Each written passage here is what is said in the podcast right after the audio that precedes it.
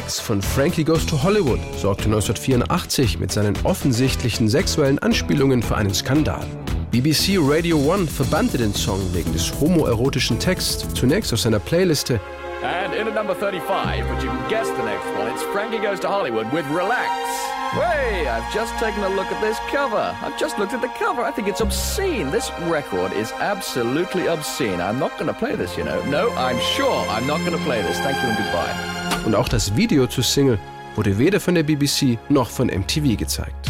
Frankie Goes to Hollywood war eine der ersten Bands, die sich Anfang der 80er offen zu ihrer Homosexualität bekannten.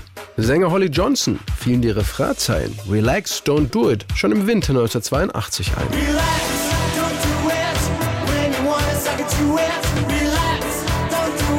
Doch bis aus der Grundidee tatsächlich ein Hit wurde, brauchte es einige Anläufe und das gute Händchen von Trevor Horn.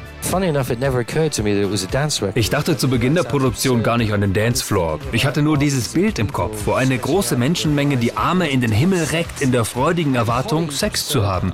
Und dazu Holly, der mittendrin auf einem Turm steht und die Leute dazu animiert, tatsächlich Sex zu haben.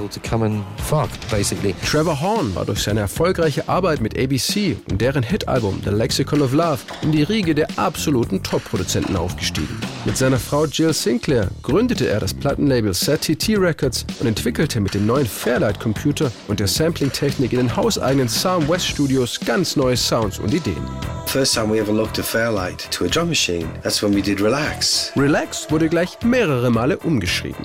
Der entscheidende Durchbruch kam, als Trevor Horn mit seinem Team mal wieder etwas Neues ausprobierte. Somehow Keyboarder Andy Richards spielte ein E-Moll-Akkord. Steve Lipson griff sich die Gitarre und plötzlich hatten wir an einem einzigen Nachmittag den Track fertig.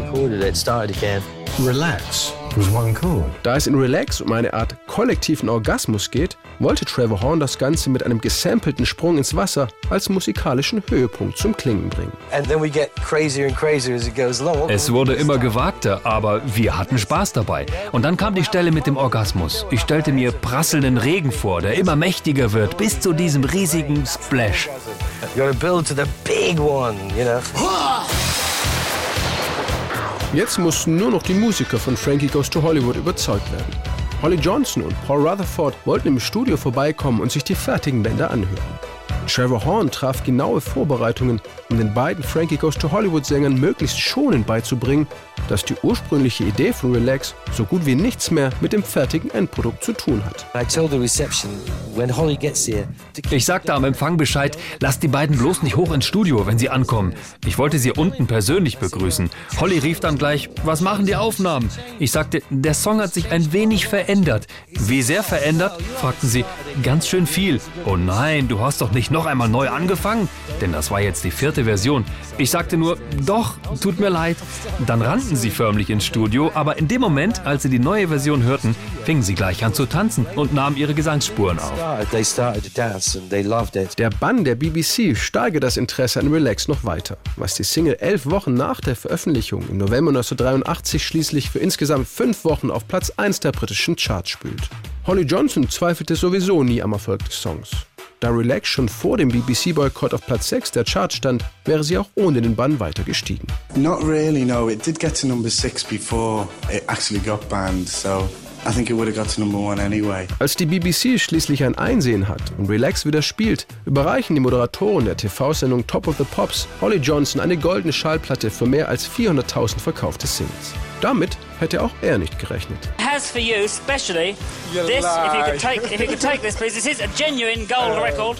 Please take this. I Thank feel you, ashamed. 500,000 copies there. Relax wurde nicht nur zu einem globalen Charterfolg, unter anderem schaffte es der Song auf Platz 1 in Deutschland und in die US Top 10, sondern ebnete auch den Weg für eine neue gesellschaftliche Akzeptanz der schwulen Szene im musikalischen Mainstream. Mit der Hochglanzproduktion und den treibenden Beats gilt Relax als einer der Trademark-Songs des 80er Jahre Disco-Sounds High Energy. Trevor Horn ist jedenfalls bis heute stolz auf seine damals innovative und wegweisende Studioarbeit. Immerhin war Relax 1984 der erste komplett digital produzierte Nummer 1 Hit. But when I listen back to it, I, I do think it's good. And you think it was done in 1984. It was the first ever digital number one, and it still holds together. Relax,